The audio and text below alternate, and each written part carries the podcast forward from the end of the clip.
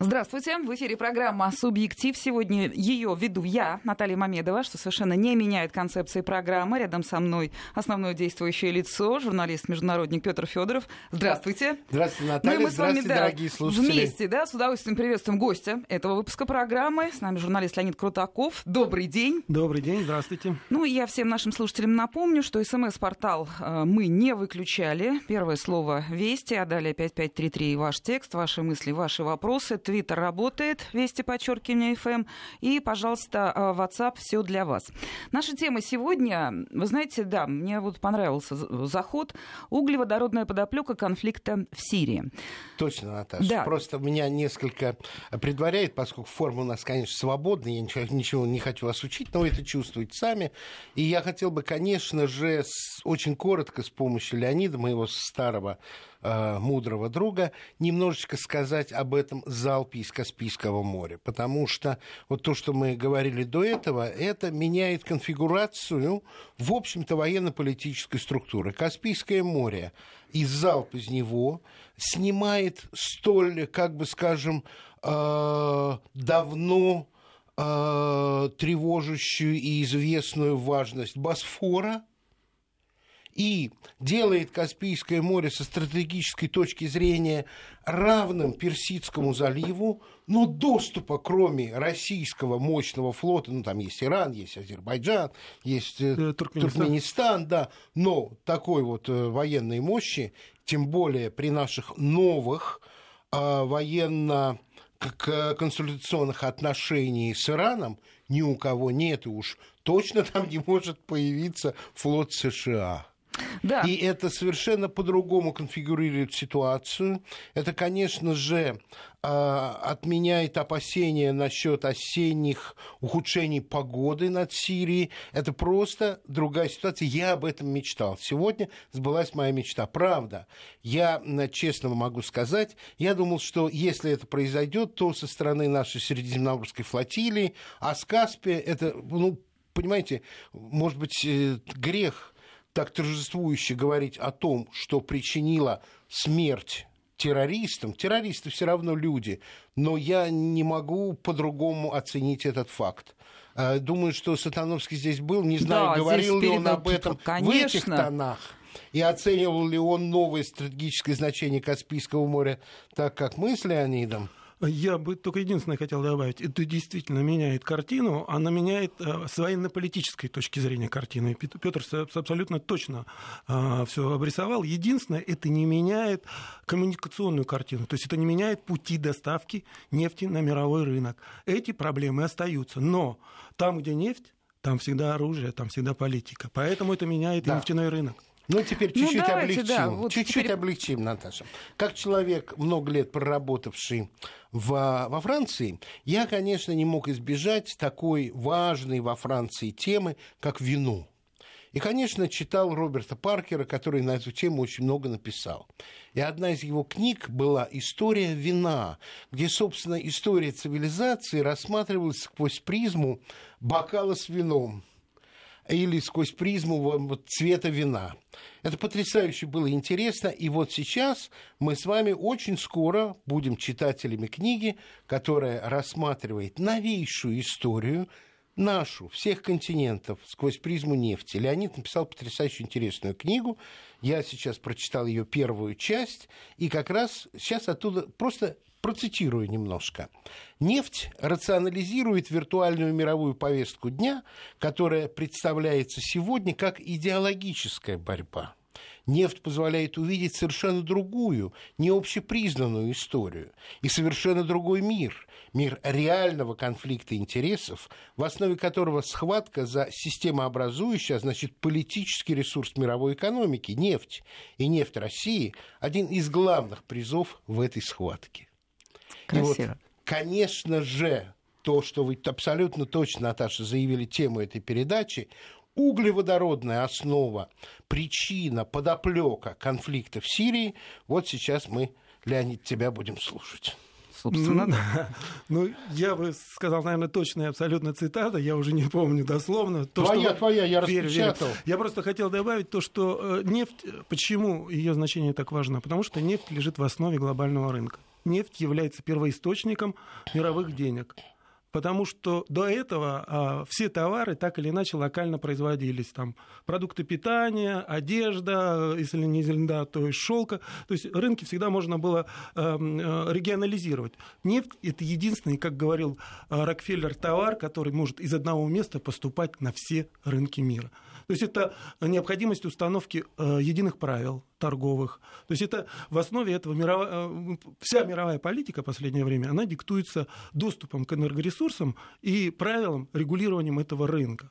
Поэтому это ресурс как сказал Петя, не столько экономический, сколько политический, потому что ни разу... Это наверное, ты сказал, я да? тебя цитировал. Хорошо. Наверное, ни разу никто не слышал, чтобы кто-то проводил антидепинговое расследование против нефти, да? Никогда. Никогда в жизни.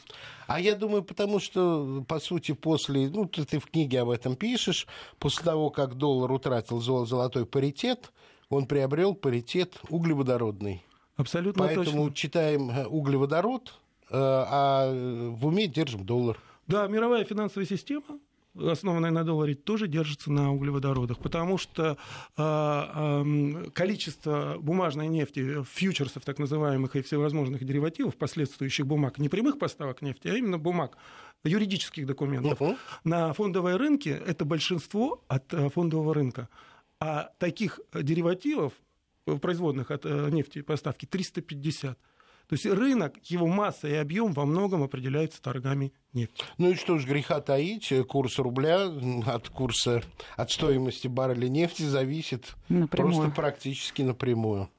Это да, но тут есть и второй аспект, да, тут еще вопрос давай, э, давай. внутренней валютной э, выстроенной политики, а то, что когда, при системе, когда э, э, открытая экономика и когда единственным источником денег, кредитно-денежной политики является э, доходы от экспорта, как это выстроено у нас, то тогда э, той финансовой структуре, которая имитирует главную валюту мировой, в которой все номинируется, очень легко управлять экономиками других сторон. Мы это видели на примере обвала китайского рынка, да.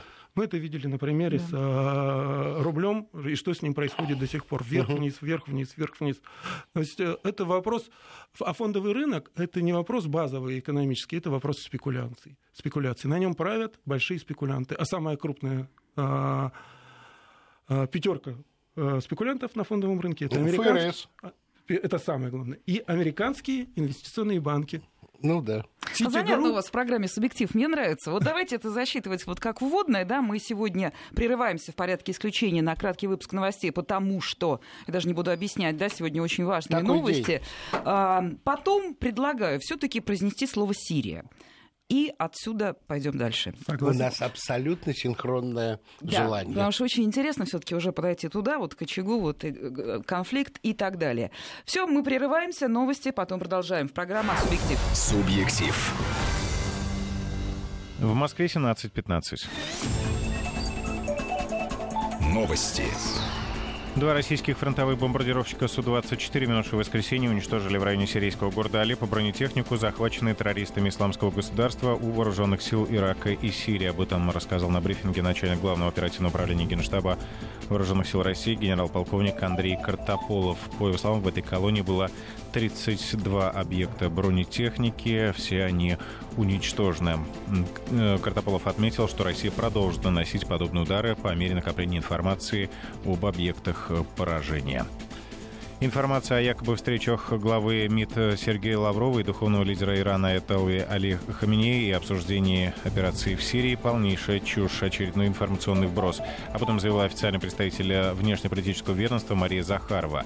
Ранее агентство Рейтер со ссылкой на неназванные источники сообщило о возможной встрече Лаврова с Хаминеи, которая состоялась несколько месяцев назад и на которой, возможно, Тегеран просил Россию начать операцию в Сирии. Погода в Москве завтра ожидается 6 э, градусов э, тепла, возможен дождь и мокрый снег. Вести ФМ. Субъектив. Мировые новости с пристрастием. Ну что ж, мы продолжаем программу «Субъектив». Я напомню, что здесь, как всегда, журналист-международник Петр Федоров и гость этой программы сегодня журналист Леонид Крутаков. Леонид, ну давайте вот как-то спускаться вот конкретно к Сирии, да, вот с таких общих выводов. Или подниматься. Или подниматься, принимается. Итак, э, вот углеводородная подоплека, я понимаю, что это красивое сочетание слов придумано Петром Федоровым. Готовы подписаться? Да, абсолютно, потому что если возвращаться к истокам э, последнего конфликта в Сирии, то вооруженные до этого существовавшие э, какие-то протесты уличные превратились в вооруженные столкновения сразу после того, как, было подписано, э, как был подписан тройственный меморандум между Ираном, Ираком и Сирией о строительстве трубопровода из Ирана к берегам Средиземного моря. Этот э, тройственный меморандум был подписан 25 июня 2011 года. Скажи, пожалуйста, он э, совершенно не совпадал по маршруту и с планами Евросоюза по строительству Набукка. А он вообще не, не совпадал. Естественно, он... Потому Сирия в Набука да. никак не фигурировала. Да, мало того, Набука... Значит, изна... уже наступили на пятку Евросоюзу. Да.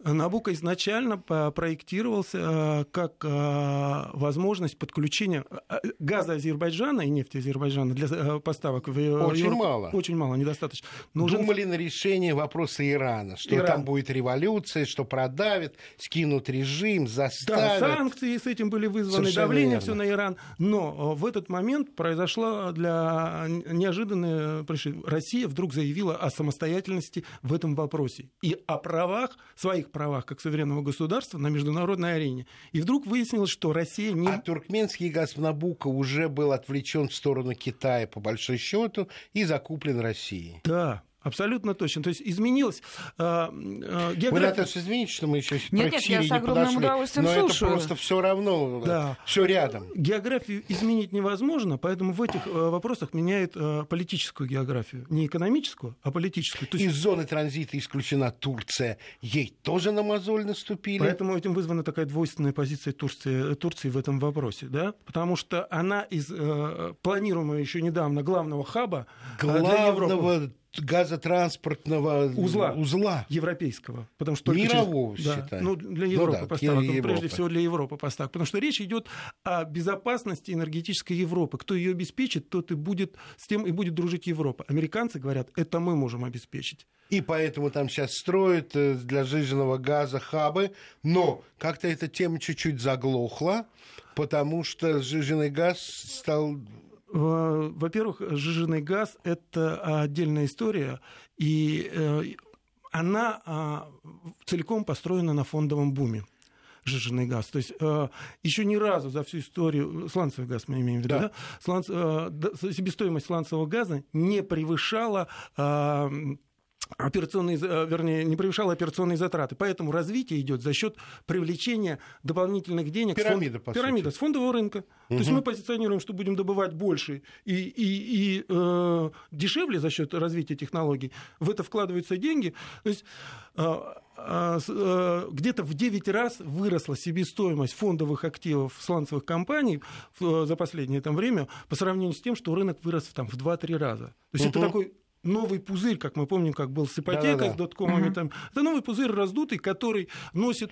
А сейчас падение цен на нефть, этот проект здорово они, притормозило. Они его будут поддерживать, э, будут. потому что, да, э, объем э, внутренних инвести... этих субсидий для внутреннего рынка добычи газа и угу. нефти в США колоссален. Эта сумма скрывается. Ее да. нигде не называется. Я нашел однажды сумму, по-моему, это за 2011 год объем внутренних субсидий для нефтяного рынка США составил, по-моему, порядка э, около 500 миллиардов долларов. Для Ух сравнения, ты. Россия добывает и продает нефти порядка на, 300, на 300 миллиардов долларов. Почти в два с половиной В чем смысл здесь? Да, Америка не только а, а, крупнейший а, покупатель нефти, она и крупнейший производитель. Ну, да. Чем больше она внутри себя добывает, то это как пузырь в баке раздувается, угу. и на внешнем рынке образуются излишки от угу. Ирана, от э, Саудовской Аравии, и цена моментально Но падает. Вернемся к подписанному тройственному соглашению да, вернемся. к Сирии.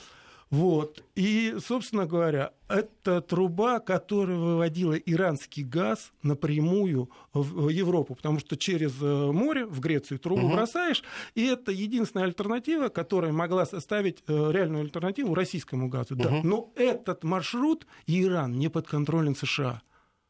То есть это э, прогарантировать эти поставки США не может. И значит, беседовать большим дядям, которые решают эти вопросы, надо не с Белым домом, а с Москвой, с Тегераном, с Багдадом. Да, да, Дамаском. За, да, да, да, Дамаском. А этого никому не, хочется, не нужно. Не Поэтому нужно. началась в Сирии война.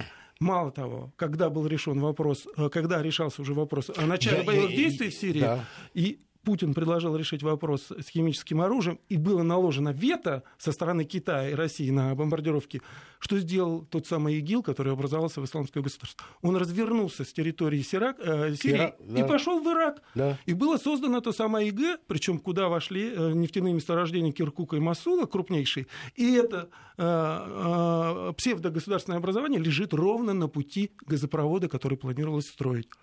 Но невозможно ломать, если не предлагать аль- альтернативу, да? Да. Вот альтернативой, э, которую американцы предлагают Европе, это газопровод.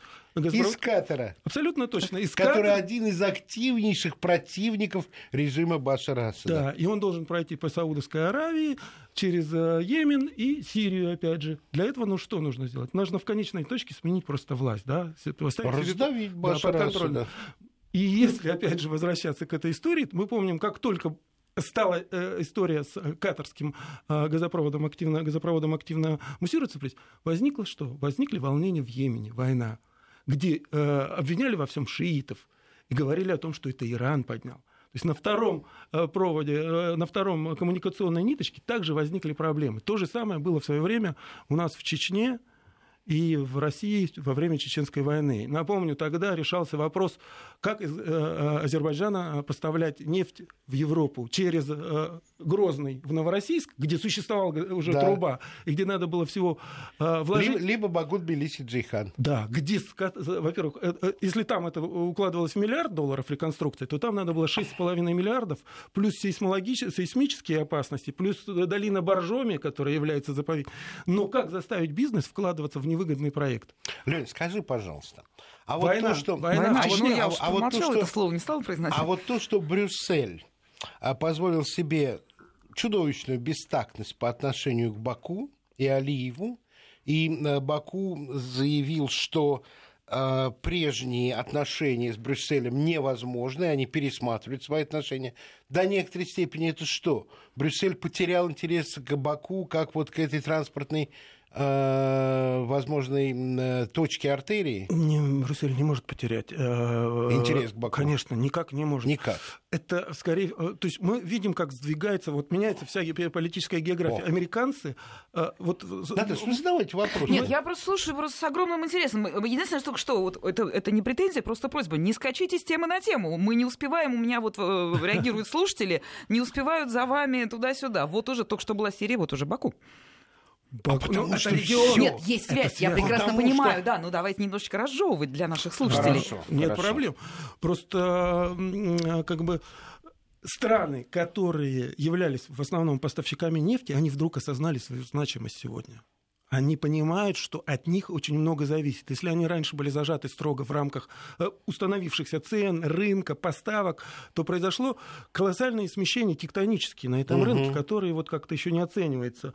Во-первых, э, если раньше поставщики, э, поставщики были сосредоточены Средняя Азия, Россия, и персидские, и Ближний Восток, Ближний поставщики нефти. Ну, да. Потребители Европа, США. Ну, там Япон... мелкие, Норвегия, Япон... Северное Япон... море, Ну, они поставляли, да. да, это не, не решающий вопрос. Ливия. Да, Ливия, Ливия, безусловно. Вот. И появился колоссальный рынок, сопоставимый с прежним. Китай и вся Азия.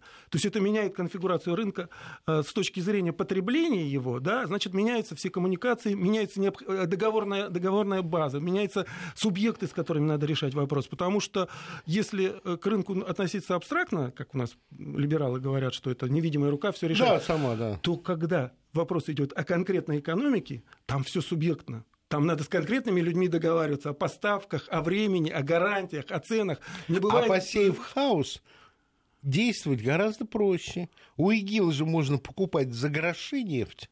И это тоже. Это безусловно. То есть, э, я ИГ... просто, знаешь, вот да, да, мой ИГ... давний вопрос, я не хочу сбивать, но я ужасно заинтересован. Я своих западных коллег об этом спрашивал. Просто вот секрет-секрет никто не рассказывает. Кто контролирует газовую трубу из Ливии в Италию? Кто контролирует ливийский газ после того, как страна распалась на три части. Два противоборствующих правительства и э, это самая бандитская часть, которая воюет со всеми. Кто хозяин ливийского газа после убийства Каддафи и разрушения страны? Я думаю, хозяин есть, но он тихо молчит. Но Ли, э, Сирия, из Сирии хотели сделать то же самое и отчасти уже подошли практически к этому результату. Страна, распавшаяся на три части. Правительственная, э, контролируемая Башаром Асадом, значит, так называемая умеренная оппозиция, да, да, да, да, да, и ИГИЛ.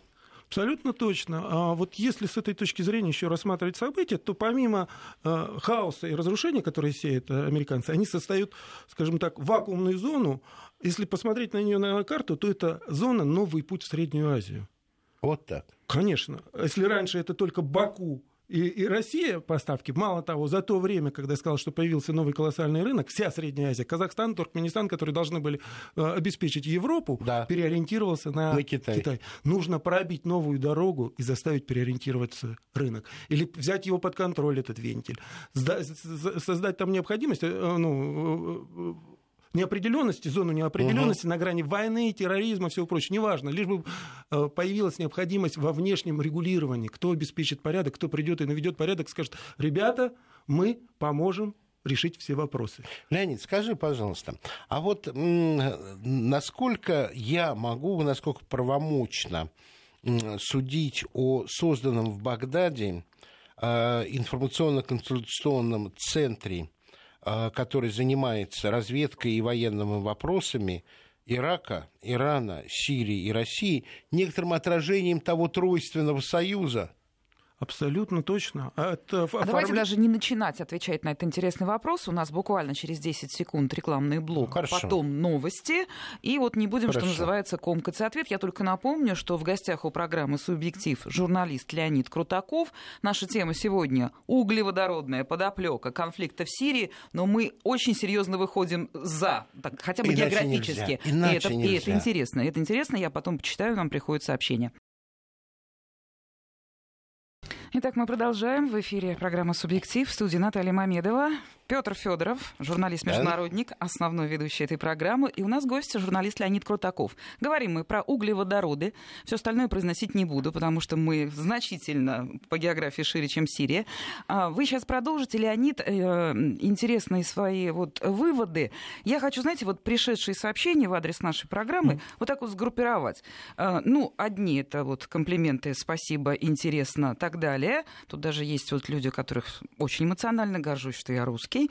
А, критика очень просит помедленнее и немножко mm. по... Это вот я вам уже говорила, mm. да? Ну, Вы я, все вдвоем прекрасно, прекрасно все понимаете, люди да. хотят ухватиться. Ну, есть вопросы совершенно такие вот уже четкие, да? Хочу один прочитать. Какую роль играет Афганистан в распределении нефти? Почему там сидят американцы? Вот я цитирую так, как пишут да, люди. Да. Э, события в Афганистане последние начались, э, когда появился талиб, Талибан, с э, момента, когда компания «Юнакал» озвучила проект строительства газопровода, нефтепровода из Средней Азии к берегам Индийского океана. Угу. Это должен быть нов, был новый путь, и талибы, когда устанавливали свою власть из Пакистана, они двигались именно по этому пути. Мало того, вице-президент компании «Юнакал» стал первым президентом независимого Афганистана. Хамид Карзай. Совершенно верно. Ответ получен.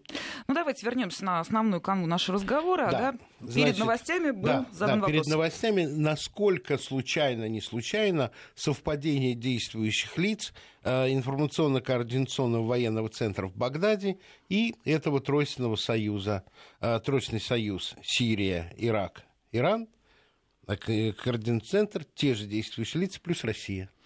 Да, абсолютно точно. Надо понимать, что как только появляется общий экономический интерес, в данном случае мы говорим про газ и углеводороды, да. он неизбежно начинает обрастать политическими функциями. Политическими, а потом военными. Если вспомнить, с чего начинался БРИКС, БРИК, да то э, Анил озвучил страны, которые будут драйверами будущей экономики мировой, и куда надо вкладываться. Потом он уже оброс институтами политическими и всеми прочими, да, вплоть до структурных, озвучка план, этот банк БРИКС, э, нефть, э, то, этот, резервы да, собственные да, да. нефтяные, собственное угу. агентство аналитическое по нефти и углеводородам.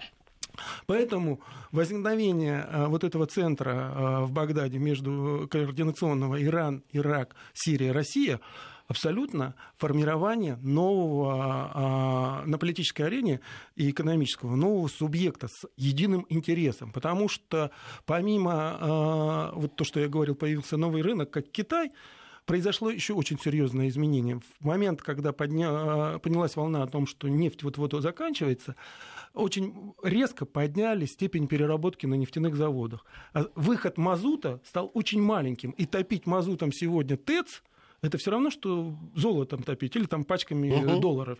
Поэтому не хватает. роль газа резко выросла. Мало того, был придуман механизм, и э, технология СПГ, которая позволяла газ вывести из трубы и превратить его в танкерные поставки. Отвязать угу. его... Раньше он был региональным рынком и связанным трубой, потому что с одной концы да, один да, покупает. А потом сделали... Но выяснилось, что СПГ не может конкурировать по цене с трубой.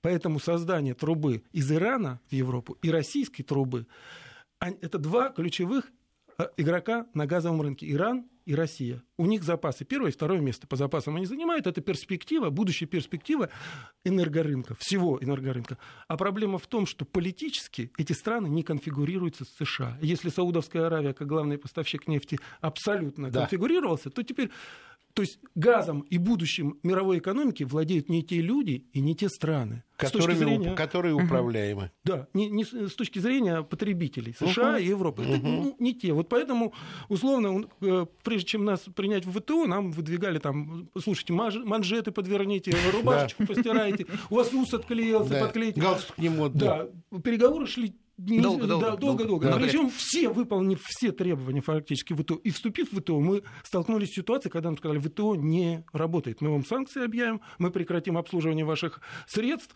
и мы то есть, да, а зачем? мы нарушим ваши контракты да. и вообще определяют всю политику и не ВТО, и никто, а Соединенные Штаты. Абсолютно точно. Помните фразу э, Путина, которую он произнес в ООН? Интеграция интеграции. Да. Он сказал о том, что в мире стали возникать группы, такие так называемые мезорегиональные объединения, не глобальные, а вот группы по интересам. Да. Евразес, э, БРИКС, вот сейчас новый мы видим, как создается на базе газа, да, и он говорил, что интеграция и, и э, ЕС, Европейский, объединить интересы, найти общие контакты и синхронизировать эти интересы. Вот то, о чем говорит всегда наша власть. И я тебя только немножечко поддержу иллюстрацией именно вот э, сегодняшнего дня.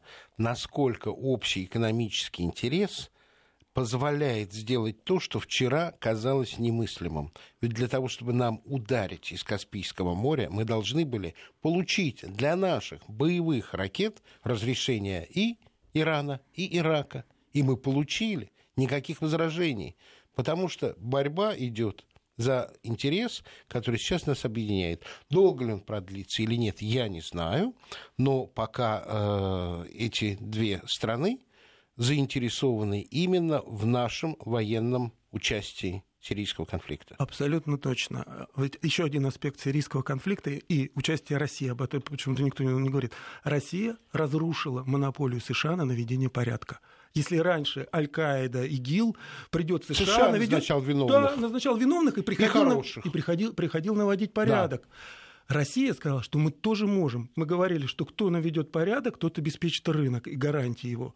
Вот э, Россия как, как выступила... с Ираком. Вот в нарушении всего Штаты влезли, поддержанные рядом союзников против воли Франции, Германии и России, но когда уж они влезли, они стали сказать, кто не с нами, тот не будет наводить порядок, то есть контролировать. Абсолютно. При этом и, США, и Европа вынуждена была солидаризироваться с США, потому что, ну, а кто действительно? Вот у нас нету ни сил, ни возможности, у них, я имею в виду, да. у Европы наводить. У Европы нет. И желания. И желания нет. И кишков. Конечно. Так, конкретный вопрос сбрасываю. Наши слушатели. Много ли нефти в Сирии? Вот этот вопрос всегда, знаете, это рынок настолько спекулятивно отстроенный, что появление слухов, э, если помните, э, когда э, цена на нефть взметнулась вверх, и когда вот газовый рынок начал развиваться, до этого было очень много статей и слухов о том, что нефть заканчивается. Да.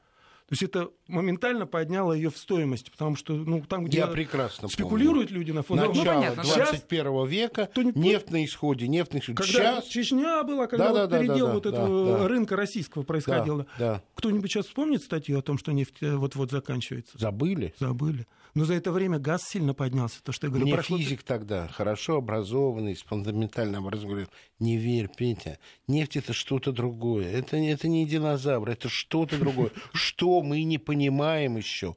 Но здесь заканчивается, там появляется, в неожиданных местах. Что касается Сирии, появились публикации, что на шельфе Средиземного моря найдены огромные запасы газа на шельфе Сирии. В свое время на шельфе Черного моря на украинском находили бешеные запасы. Поэтому я говорю, тут никогда не отличишь, где спекуляция, а где реальность. Да, при все время какие-то в рукавах э, фальшивые джокеры. Да, это надо понимать, что это, вот я как говорил, фондовый рынок, он слабо связан нынче с реальным рынком, поэтому, угу. когда человек запускает такой слух, он резко поднимает где-то свои акции или обрушивает чьи-то. На этом просто зарабатывают. Люди на этом зарабатывают. И очень угу. большие деньги.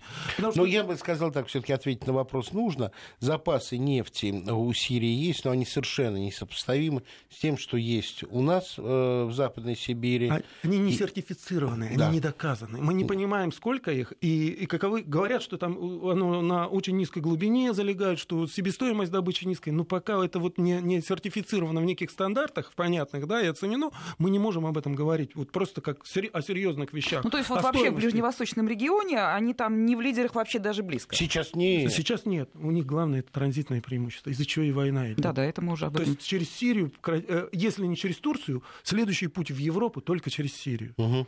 Еще вопрос э, из Питера. А как мы можем согласовывать с американцами наши действия в Сирии, а, использовать разведданные? Они же нас могут подставить. Это, видимо, человек слушает и делает уже такие выводы. А, это очень хороший вопрос.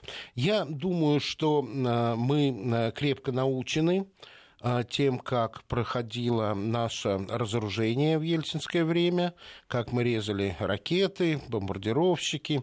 И уверен, что выводы мы сделали. И я абсолютно э, как бы скажем, не то чтобы уверен, не то чтобы надеюсь, но у меня абсолютная убежденность в том, что э, делиться можно, есть чем делиться мы знаем, что они могут знать, они знают, что мы можем знать. И, э, конечно, в деле разведданных все укладывается в формулу очень нравящегося мне коротенького английского стихотворения. Он думал, что уснула я, и все во сне стерплю или думал, что я думала, что думал он, я сплю.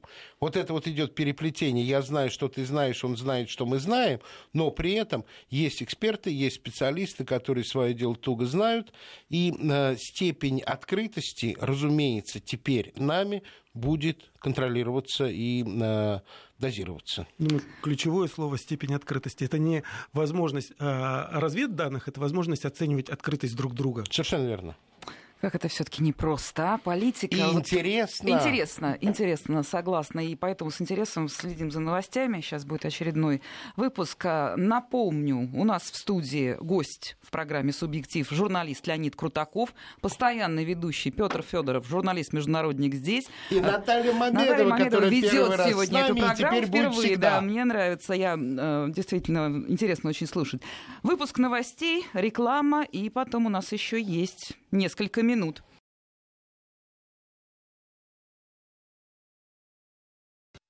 Ну и мы продолжаем программу «Субъектив». Сегодня, ну, хотели говорить только об углеводородной подоплеке, да, ну, уже мы, собственно, много шире пошли. А, вот я хочу вам задать вопрос, вопрос не мой, сейчас одну секундочку, а, вопрос э, от наших слушателей. Ну, Читаю. Скажите уже правду об Афганистане. Мы несколько минут назад загадывали, э, затрагивали эту тему. Ведь там крупнейшие в мире плантации опиума и фабрики по производству наркотиков. А Вадим Владивосток спрашивает, подвергая сомнениям, что не только, э, что вот вы говорили о том, что ваш ответ, да, по поводу э, наркотиков и которые контролирует Запад. Я понимаю, что это дилетантская точка зрения, но она есть. И если так, такая, такой Знаете, вопрос она возник... Не, она, она не такая дилетантская. Если хотят про Афганистан, я постараюсь очень коротко, потому что мне не хочется отвлекаться от нашей основной темы. Да, э, плантации э, значительно возросли после того, как талибов свергли в, третье, в первом году вторжение англо, а, американо-английской коалиции с участием ФРГ, хотя им по Конституции запрещено быть на другой территории.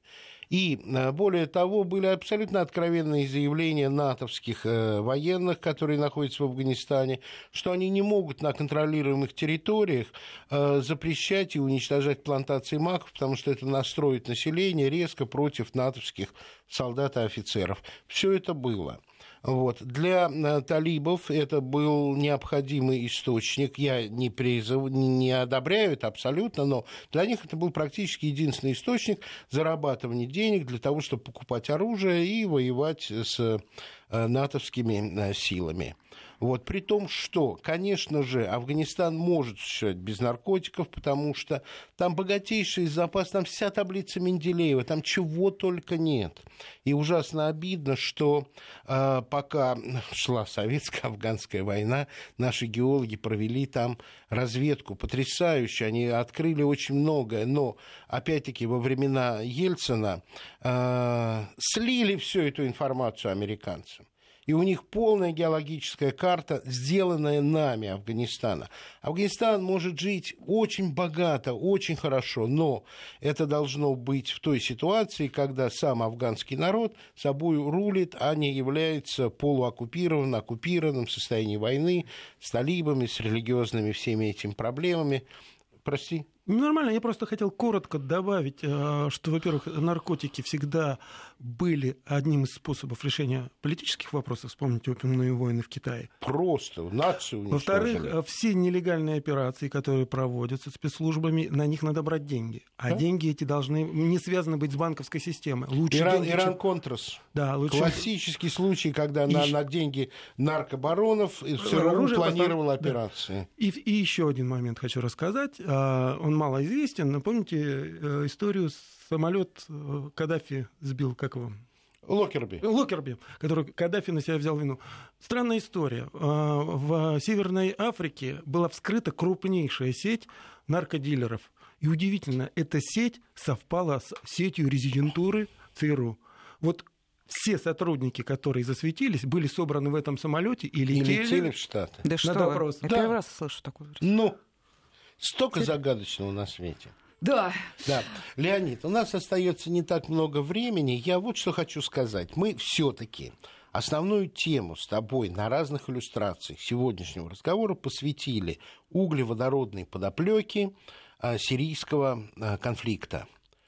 А, ну, поскольку я твою книгу уже начал читать, и первую часть прочел, она еще не вышла, ты мне любезно предоставил возможность прочесть. Я не буду задавать наивный вопрос, впервой ли это. Ну, конечно, не впервой. Но насколько нефть в, в твоих исследованиях является вот этим вот, как бы скажем, с одной стороны, чрезвычайно необходимым, с другой стороны, в чем-то очень опасным натуральным продуктом, который вызывает тектонические сдвиги в географии, в политической географии из жажды его обладания коротко, да, я пробегусь по некоторым заключительным эпизодам. У нас есть минут. время чуть-то коротко. Вопрос, как, вопрос, вопрос, да, большой. А, нефть действительно такое и проклятие, с одной стороны, с другой угу. стороны, надежда человечества, и главный ресурс. Там, а, она переворачивает, я, по крайней мере, попытался в книге это сделать, она переворачивает так называемую канонизированную историю, когда, которая всегда начинается со слов «как известно». Условно, да. всем известно, что Причины. Во- война между Севером и Югом США была война между рабовладельческими штатами и северными, между конфедератами, но никто не знает, что за два года до начала войны в северных штатах, в Пенсильвании, была открыта нефть. Нефть в то время, главное потребительское свойство было керосин, который удлинял рабочий день и позволял зарабатывать больше Освещение. денег. Освещение. да. Вот. Конкурентом северных штатов были южные штаты, где производился скипидар который поставлялся Это дешевле, растительный чем... продукт. Растительный продукт, совершенно. И он был дешевле, чем нефть. Война перерезала поставки, и к окончанию войны нефть превратилась в главный мировой продукт. Второй факт. Все знают, как известно, Первая мировая война началась, и причиной стало убийство герцога Фердинанда. Да, в Сараево. Да, в Сараево. Классика ну, школьный курс. Да, мало кто знает, что в этот же день великий визир Турции объявил, что Turkish Petroleum, компания, а Турция, надо напомнить, тогда Османская империя занимала весь Ближний Восток, включая Ирак и Северную, и, и Саудовскую И Персидский залив, и Персидский залив, Аравию. отдал э, концессию на разработку нефти компании, в которой немцам, Дрезденбанку, принадлежала Deutsche Bank, Deutsche Bank, Deutsche Bank. принадлежало 25%. А немцы строили железную дорогу до Басры, да. до источников нефти. И там, вдоль этой дороги, 40-километровой пути, и там, и там отдавалось немцам право на разведку нефти. Немцы впервые получали... У немцев нету... Э, знаете, после окончания Первой мировой войны а, э, значит, союзники, которые победили, сказали, что немцы слишком переоценили сталь и уголь свой, да. но недооценили нефть. Вот да. У немцев никогда Нефть, не... кровь войны было произнесено тогда. Тогда. И тогда не была во Вторую мировую и войну. тогда была поставлена задача превратить ее в кровь мира. Но она по-прежнему остается кровью войны. 905 год, Россия. Вот то, что я прочел, потрясающе интересно. Вот это вот. Да, 905 год. У нас, опять же, как принято называть это попыткой малой победонос... Э, маленькой... Война за корейские концессии за... за царские концессии в Корее. Вот как большевики подавали большевики... причину войны да, да. между а, Японией... А у нас тоже маленькая победоносная война, ну, необходимость, да, да, которую да, Плеве озвучил. На самом деле, к началу войны была запущена Транссибирская магистраль, которая напрямую связала бакинские э, месторождения нефтяные... Через Волгу к Саратову. Да, и по этой дороге с азиатским рынком. К тому моменту Россия вытеснила американские компании с Европы. С керосином. Которые э, начинали, э, которых было 100%. Россия заняла 70% европейского рынка. И если бы российская нефть и керосин попал в Азию таким путем, который доставлялся 15 э, тысяч миль из США и 11 тысяч миль, если через Суэцкий канал. А здесь напрямую поставки, то это было вложено в это строительство дороги, было вложено колоссальные деньги. Курировал... Америка тогда оценила только один трансип в одну десятую всего достояния США экономического. Да. Это, это был потрясающий прорыв геополитический. Мало того, лично курировал господин Витте, э, министр да. финансов, который всю карьеру сделал в э, железнодорожном транспорте, а потом стал министром финансов. И вот, когда конструкция была создана, можно заключать контракты, эта дорога и этот маршрут заполыхал с двух сторон. Началась японская война, и так называемая революция 905 года, которая... Да, интересно. На 70%... Господа, вот у меня здесь функция модератора. Давайте вот закругляться. Хочу вот, чтобы интересно... Закругляться так, я думаю, нам Леонида снова надо звать, потому что очень, много Очень интересно, правда, действительно очень интересно. Леонид, ну вот буквально минута. Вот в данном да. случае вы у нас эксперт по теме, да? Ваш прогноз. Вот мы все-таки начали там Сирия, да, Ближний Восток, транзит, нефть. Вот, Мой вот... прогноз трудно будет, но необходимо. Но очень, это... очень точный прогноз, я думаю, что Петр сказал. Мы ведь вступаем... А, изменение политической географии и, и экономической географии, оно а, требует принципиально нового устройства мира. Мы видим, что ООН уже не работает.